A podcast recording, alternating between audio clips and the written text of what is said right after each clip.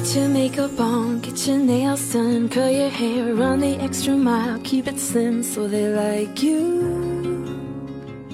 Do they like you? 大家好，欢迎收听新一期的《学霸学渣闯美国》，我是学渣主持林飞。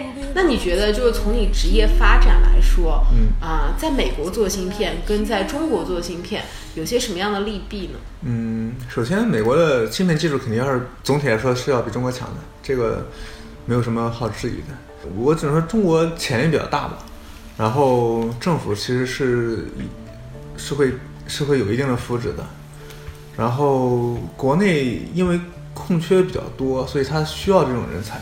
国的芯片从那个设计、制造到封装测试，都有一个相对较完整的体系。像中国的话是有一些缺失，它并不是每一个东西都有。嗯，对，我觉得你要是想讲这个的话，我们可能要从首先要讲一下这个芯片的总体是哪几个方面，然后哎每一每一个方面中国会有哪些优势，有哪些劣势。可以，就是我不是这方面的专业人士，所以你能不能用比较浅显的语言，就是把大概的那个芯片制作流程稍微给我们大家介绍我一下？我尽量尽量说吧，就是尽量不用专业名词。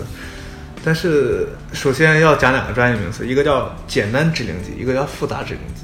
嗯，首先，你的芯片是基于一个结构产生的，你要你要你要，比如说这个芯片要支持什么东西。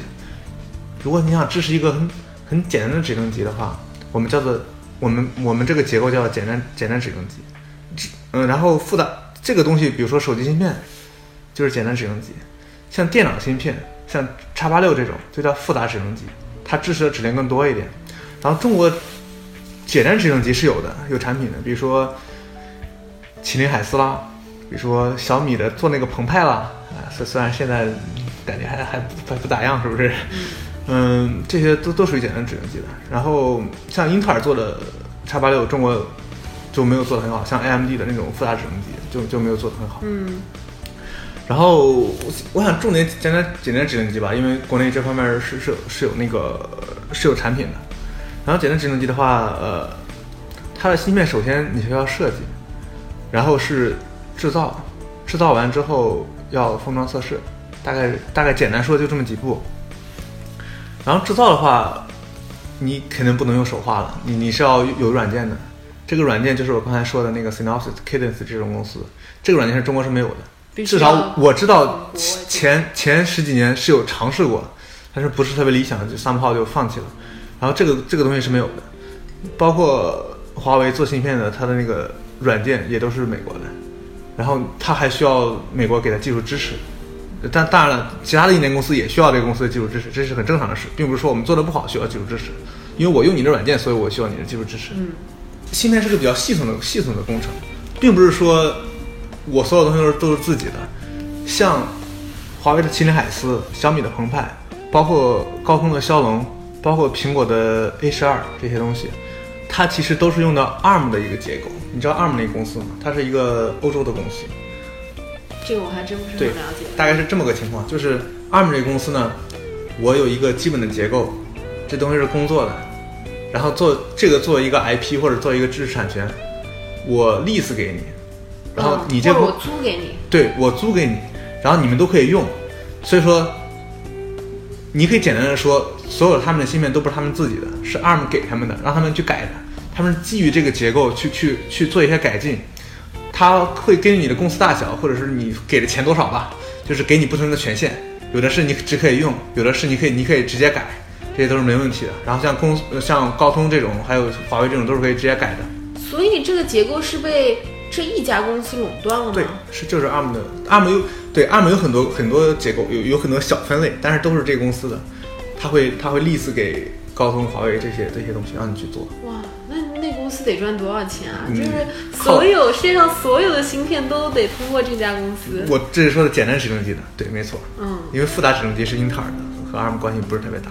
然后，嗯，这样的话，有些公司是会用安卓操作系统，有的会用苹果的是用 iOS，对不对？像华为的是基于安卓系统改的。像像为什么他们用用不同操作系统呢？就是因为当你用安卓系统的话，是别人在升级这个系统，对不对？但是你可以改芯片，但是你不能改这个系统，你就发生一个矛盾。你可你可以优化它，但是你用别人系统可能优化不了。嗯所以有些公司就会出自己的系统，比如说苹果出了 iOS 和它的那个芯片，这样的话我可以两边一块一块儿改，然后我的芯片就可以做的更适合本公司的产品，可能更对像华为的它的安卓也也不是全部直接拿来用的，它是也是有一些改动的，这叫 e emu 什么什么，对，那那那个系统，它会是系统和硬件相互配套，导致它的性能可能会更好一点。然后到了，当你设计完之后，你会把这个芯片设计版图，嗯，呃呃，当然了，你这个设计过程中你要验证什么东西。当你验证完，你确定这个东西理论上是工作的话，你就可以把这个东西发给那个生产商。嗯。但这个生产商的话，中国有，中国有，美国有，呃，台湾，台湾算中国，呃，我们算中国台湾有吧？嗯，中国台湾也有。因为苹果的那些芯片是都是台湾的，中国台湾的生产商帮忙生产的。对，没错，包括华为的也是。现在来说，因为台湾就是台积电嘛，嗯，它的生产工艺应该是最好的，就是所有的比较尖端的芯片都是在那儿做的，华为的也是在那儿做的，也是代工的。然后中国现在做的肯定是不如它好。我可以这，我可以，这个已经跨过。首先说，这有个分割线哈，刚才是指的设计，现在是到了制造了，芯片生产制造。这个地方呢，就讲到一个工艺的问题。你也可以理解为精度嘛，它会，比如说七纳米、五纳米，什么很老的一百八十纳米、六十五纳米这些东西，就指的你这个生产工艺的精度。这个精度越小是越是越好的，就是你可你可以控制到五纳米的精度，然后七纳米的精度，这是越越小越好的。然后台积电现在正在做五纳米的这个精度，然后上一代是七纳米，像华为的九八零就是最新这一代嘛，像苹果的 A A 十二，这些都是用的七纳米的工艺，所以说它效效能很高。然后中国现在做到十四纳米，应该是中芯，好像叫中芯国际这公司吧，它是做的十四纳米。而且中芯国际的其实这个创始人其实是从别的公司挖挖过来的，他并不是在中国土生土长的，这也是，呃，这很正很这个是很正常的东西了，就是如果是十四纳米的话，那其实连就是上一代的七纳米，嗯都还远远达不到。是七纳米，呃，就是台对积电的对，达达不到达不到七七纳米，因为这这个东西需要很长时间的积累嘛。当你从零开始的时候，你根本摸不到门路，你知道吗？你只能是通过别人也要成熟的技术人员去借鉴、去问，然后自己摸索着往前走。嗯，所以它，偶尔还会受到一些阻挠，对就可能别而且而且不想让你知道。而且你知道硬件是有专利的，你知道吗？嗯，有些专利你是绕不开的，你要租别人，租别人专利，所以说发展的稍微慢一点，这很这很正常。像我知道前几年的话，中国只只能做到二十八纳米，其实现在能做到十四纳米已经很很不错了。对啊，一半了。对，七纳米的话还不能量产，也也在搞，但是我估计你很难超越的。两个公司都在做，然后当你追赶的时候可能很快，但你真正想实现超越的时候，其实很难的，对不对？就是像中国现在是这样，中国工程师很多，如果如果你我确定这个方向是好好做的话，我可能放更多的工程师，然后工作量可能大一点，然后我会很快做得很好。但是如果你去探索那个阶段，对，可能可能更需要的可能根本方向都摸不着。对方向摸不摸不太着，是这样的。至少至少在这个领域是这样的，别的领域可能是中国可能做的很好，嗯，这很正常。但这个领域目前现状是这样的。而且你知道芯片的性能，其实我刚才不是跟你说了吗？它那个 ARM 会 list 给你这个结构，你可以改，对不对？对但你改这个结构会提高它的性能。其实芯片的性能你可以理解为两个维度嘛，大大概大概说是两个维度，一个是你的设计好坏，另外一个就是你的这个设计，呃，这个叫制造的这个精度吧。我简单说就叫精度吧，比如七纳米、五纳米这个精度，这两个维度。像华为刚发的那个产品九八零，刚开始说的时候说是吊打所有芯片，对不对？嗯。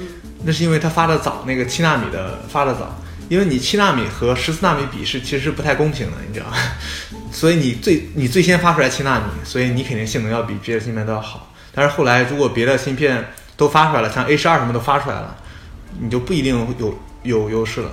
对，对所以说就是两维度嘛，一个是设计，一个是它的那个呃精度，或者叫就那个我们英文叫 technology node，这两个维度来决定你这个芯片的性能。嗯，所以总结一下，就你刚刚说设计的话，其实中国已经有生产那种简单指令集啊、这种类型的芯片的能力了。对但是在生产方面呢，其实啊、我们的工艺可能比别人稍微落后一点，由于各种各样的原因吧。对。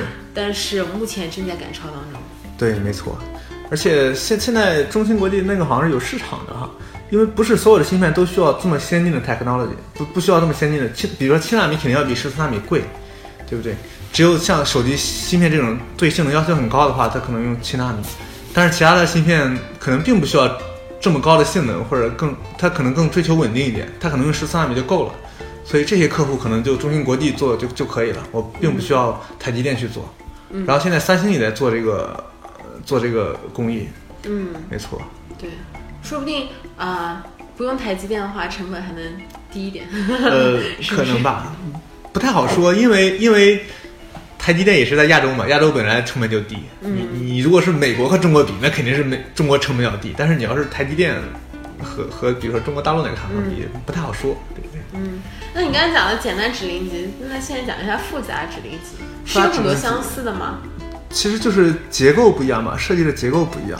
这个英特尔自己做的，然后它的这个东西并没有，它也没有 lease 给别人。比如说 ARM 我做了之后，我 lease 给别人，你去做。英特尔没有这么做，我做了就是我自己用。然后，但是这个这个东西大家都都是懂的。其实我觉得中国如果愿意的话，可以去可以去做一做，先做个产品出来嘛。好不好，首先起一个步。但是现在好像没人去做这个东西。哦，所以我们所有比如说电脑上的芯片啊，或者是那个呃 laptop 上的芯片，全部都是英特尔的。呃，主流的都是我我见过的都是，但是有一有一些可能是比较小众的，可能会有一些芯片，但是不是不非常的不成功。就相当于英特尔这个公司垄断了，对像，英特尔和 AMD 吧，Intel、AMD 这两个公司基本上垄断。嗯，但是中国目前还没有能力去生产或者是设计这样的芯片。对，主要是设计，嗯，因为它是整个大的工业链嘛。像你制制造的时候，像光刻机什么的，都是荷兰的或者欧洲一些公司设计的，所以说这是全球的东西。嗯，不过从这个角度来讲，其实像前段时间中兴出那个事儿，其实我们也不能太多的责怪这个中兴。它它这个商业模式，虽然虽然我们觉得很丢面子了，对不对？嗯。但实际上它就是买一些买一些你的芯片，然后我做出去，我卖出去，就没有没有任何问题你。给我科普一下中兴出了啥事儿？这个我觉得，因为我听了很多很多不同的消息源嘛，嗯就我说的简单一点吧，因为说多了可能也比较敏感。就是总体来说，就是中兴犯了一点小错误，然后美国政府抓住这个错误，就把它就禁止它进口美国的芯片。比如说你原来是组装 A B C D E A 突然没了，然后你根本就组装不了，卖不出去了，这就是这个问题，所以导致中兴基本上是属于一个相对有点瘫痪的状态了。但是像华为也是也是也是啊，华为用的软件是用的美国公司软件，但是美国公司并没有这么做，因为华为并没有犯犯什么大的错误，对不对？像你指责什么什么手机有窃听了，这些都是无端的，他肯定也没有证据，他也不会不会不会搞你，所以他只能禁售这儿，他不会制裁你什么东西。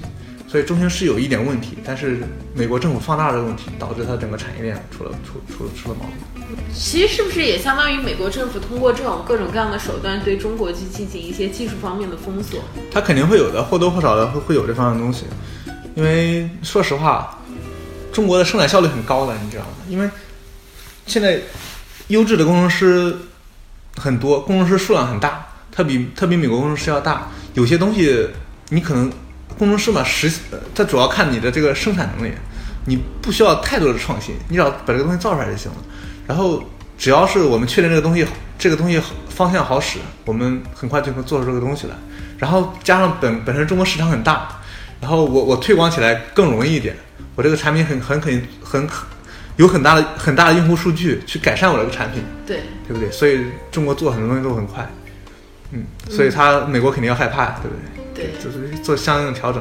它是作为国家之间，其实其实美国在国家之间处理问题其实有有点霸道的，你知道吗？嗯，他可能宣扬国内的民主，但是在国外国际的时候没有什么民主，就是霸权主义，至少我是这么认为的。但是但是这是我个人个人的观点，大家有可以有不同的意见的。可能现在中国的芯片技术处于一个比较落后的阶段，那你觉得未来的发展会是什么样呢？你觉得中国有可能在短时间之内就是迎头赶上这样的？我觉得，我觉得中国会很快的追平，但是要花很长很长时间去超越。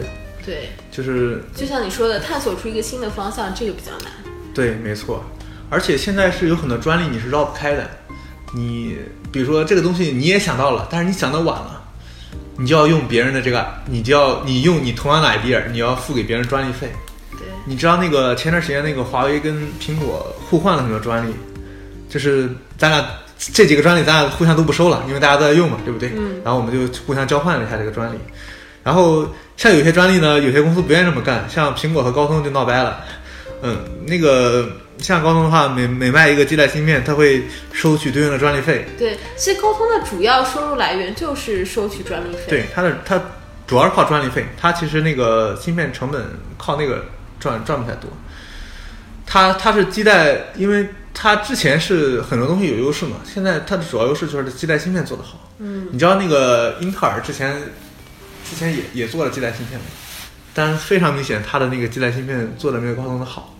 然后苹果也不是很开心，嗯，然后但是呢，但是你你收费太高了，苹果也不不开心嘛，对不对？毕竟我是一个大客户，对，我我对你的采购量采购量很大程度决定了你今天的营收是多少，你还收我这么多钱，他肯定有意见，所以说他他跟高层闹掰之后，他可能就想自己去做这个东西了，就至至少现在有这个意向，将来做不做另外一个回事儿，嗯，他是嫌他的专利费太贵了，嗯，这么个问题，然后。嗯，你知道那个你知道什么是基带芯片吗？基带芯片就是负责通信的，像 CPU 就是处理处理数据的，像这个它的它一般是分开卖的，像苹果生产的那个芯片 A 二 A 十二，它是不带基带芯片的，它只是带带一个 CPU 去处理数据，然后和那个基站通信的那个基带芯片，它做的不太好。我是我是在讲这个芯片，基带芯片。嗯，那感觉这个芯片也是手机里面非常重要的一个芯片。对，非常重要。像那个现在还好了，大家都在做。像 CDM CDMA 刚出的时候，就是很久之前了。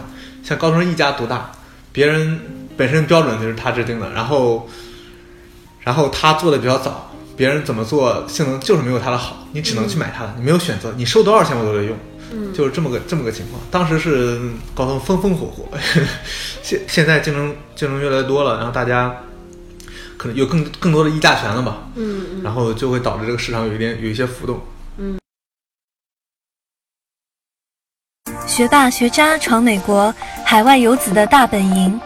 我们用最真实的声音，带你领略美国校园的精彩纷呈，揭秘北美职场的苦辣酸甜，洞悉美帝最前沿的资讯视角。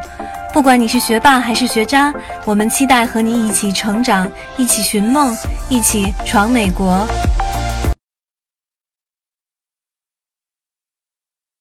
嗯，对对。那就像你说的，就是其实。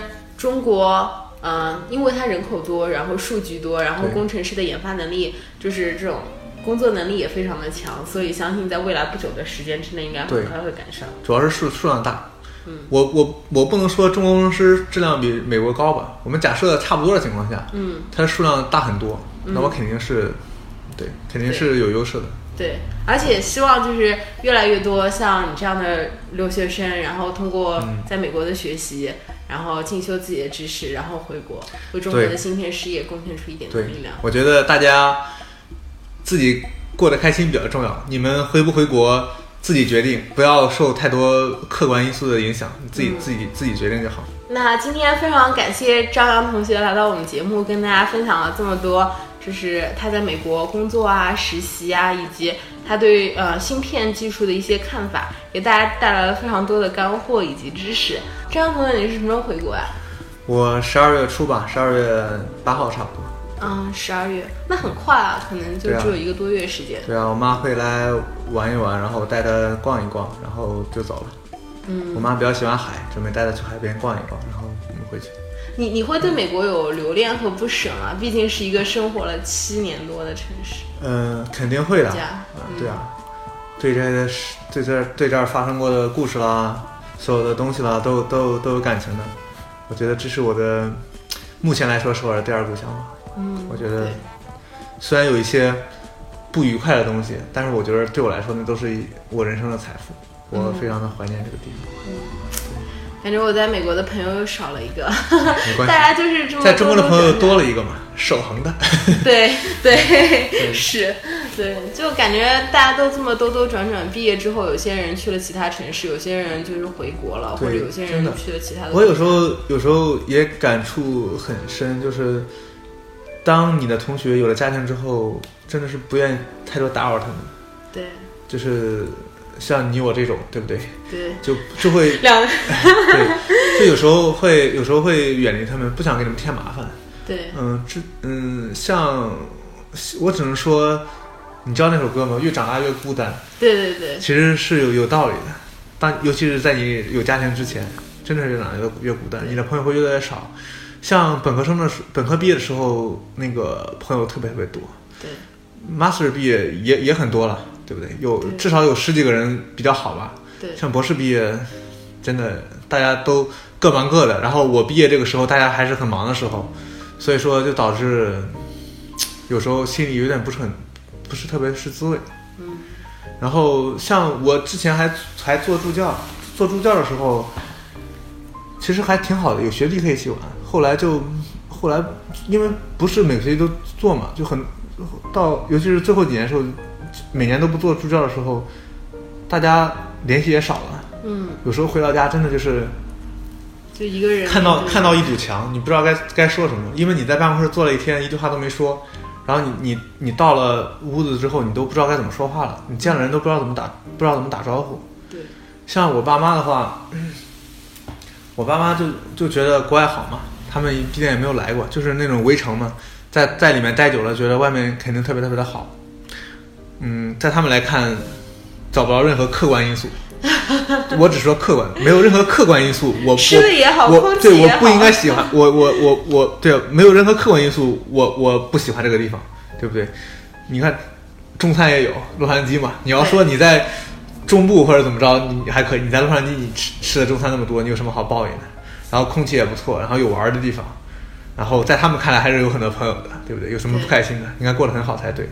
但是其实有很多难以言说的这种情绪在里面，有时候只能自己一个人受。对，我相信这种孤单，这种一个人的孤独的时候，很多留学生都能体会，因为大家都经历过这种过程。对，没错。像像博二的时候，我压力很大的时候，我就会有时候自己自己去喝酒，嗯，自己喝闷酒，然后那时候就是喝多了，呃那时候认为喝喝多了睡睡着了就就没关系了。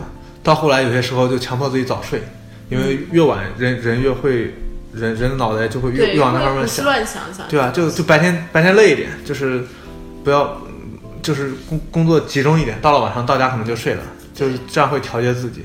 对但是这些时候都会过去的，就是你总会觉得自己自己有有有风雨之后见彩虹的那一天。包括前几天那个，我我的算一个亲戚吧，他可能得喊我得喊我叔，然后但是和我同龄的，你知道吗？因为那个 辈分的问题。中国人辈分就对，是比较辈分，他也刚来嘛，刚来也不是特别开心，然后偶尔会跟我跟我抱怨一下，我我都会给他们讲一讲，很正常，对。过去就好了，就这几年过去就好了。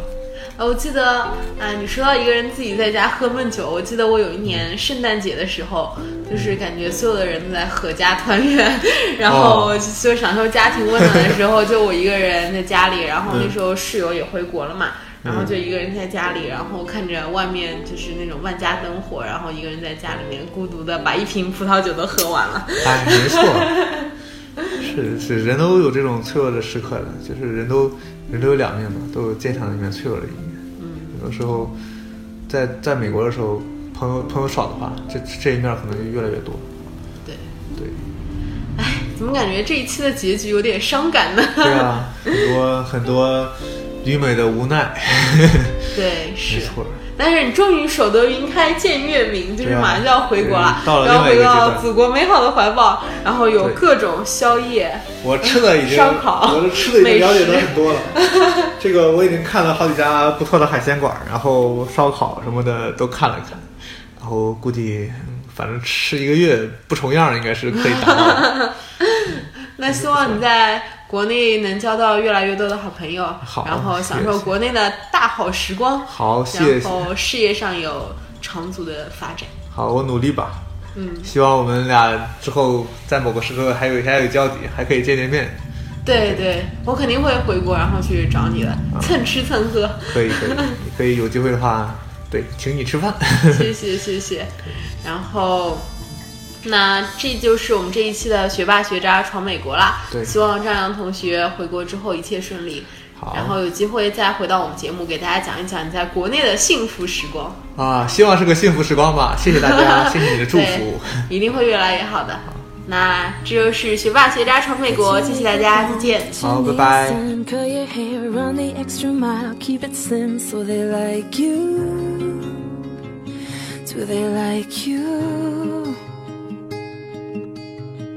Get your sexy on, don't be shy, girl. Take it off. This is what you want to belong, so they like you.